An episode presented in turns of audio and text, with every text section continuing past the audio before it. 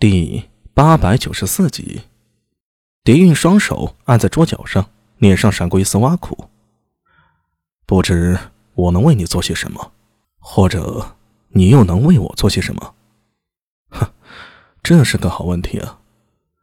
苏大伟脚尖轻轻一挑，将先前掉在地上断成两截的刀尖挑在手里，迎着蝶韵变脸色的脸，不如先吃饭吧，边吃边谈。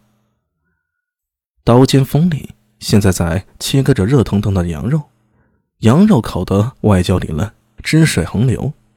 现在刀尖就在苏大伟的手上，随意的切割着羊肉。蝶韵的眼睛就一直在那刀尖上，随着刀在羊肉上滑动着，不是饿，是怒啊！苏大伟在他面前这番举动，无疑是一种强烈的暗示。羊肉我帮你切好了，这份是你的。苏大为将切割成细碎的羊肉装成一盘，推到面色铁青的蝶韵面前，又拉过自己那份也不顾油腻，伸手抓起一块就往嘴里送。折腾了这么久，他也饿了。嗯，味道还行，不过缺点调料。如果有新月那边的香料加进来，味道会更美。现在只抹了点盐，将就吃吧。苏大伟一边吃着，一边随口评价。那半截刀尖被他手腕一翻，倒插在桌上。蝶韵喉结蠕动了一下，愣了片刻，突然笑了笑，伸手抓起面前的羊肉也吃了起来。帐中沉默，只有一片咀嚼声。等羊肉吃完，两人又各自拿起酒。苏大为拨开牛皮带的软腮，凑到鼻前嗅了嗅。蝶韵讥讽道：“怎么怕有毒？哎，肉都吃了。”也不在乎这点了。酒足饭饱，狄云面无表情的将双手在毛毡上擦了擦，看向苏大为：“吃完了，可以谈了吗？”他这个举动是极为失礼的。虽为突厥人，但他是可汗的儿子，身份高贵，平常衣食住行都不缺人伺候。像这样手抓着羊肉吃，吃完随手擦拭的情况，不说绝对没有，那也是极少的。通常会有美艳的狐女用金盆盛的清水端在他面前，给他净手。席间或许还有胡旋舞，一系列赏心悦目的节目。这真是蝶韵吃过最索然无味的一顿饭了。但他还不能生气，至少面上不能有任何表现。嗯，可以谈了。苏大为学着蝶韵，将油腻的手往地上的毛毡擦去。这毛毡质地极好。是用雪头身上最细软的毛编织而成的，但现在呀，却成了二人的擦手布了。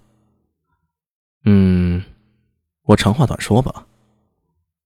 苏大伟脑子里斟酌着用词，蝶韵盯着他，脸色颇有些阴冷，嘴角微微抽动了一下。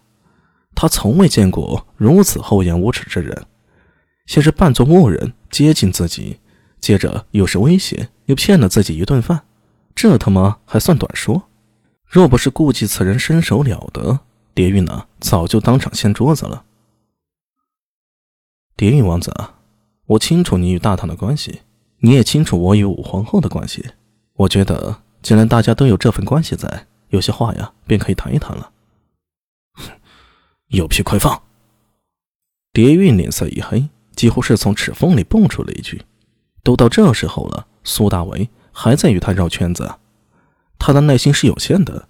往常这个时候，他不是在召集将领议事，就是在虎女的胸口和肚皮上，哪有这样的憋屈啊？你看啊，你也想早点谈出个结果，在这一点上，我们取得了共识，这是一个好的开始。苏大为冲他笑了笑，然后不紧不慢地说道：“这一战，唐军必须胜，所以我希望你能配合我。”提供一切必要的情报，在必要的时候啊，我还希望你能帮我推动一些事儿，比如杀伯罗可汗的某些决定。砰！蝶韵狠狠的一拳砸在桌子上，木桌发出咔嚓一声，居中裂开。苏大为看着桌子上那碗碟和羊骨、酒袋徐徐跌落在地上，面上表情丝毫不变。他知道自己提了一个非常猖狂的要求，完全把蝶韵。当做大唐在西突厥内的线人去使用了，但实际上，蝶韵与李治是各取所需。在西突厥显露明显败绩前，他是绝对不会向李治俯首称臣的。这种状态很微妙。原本蝶韵的战略便是趁着大唐太宗驾崩时，唐军无暇顾及西域，鼓动阿史那赫鲁自立为可汗，雄称草原。如果大唐多乱个几年，蝶韵从阿史那赫鲁手里接过金狼旗，他有信心呢，定能带着西突厥走向强盛。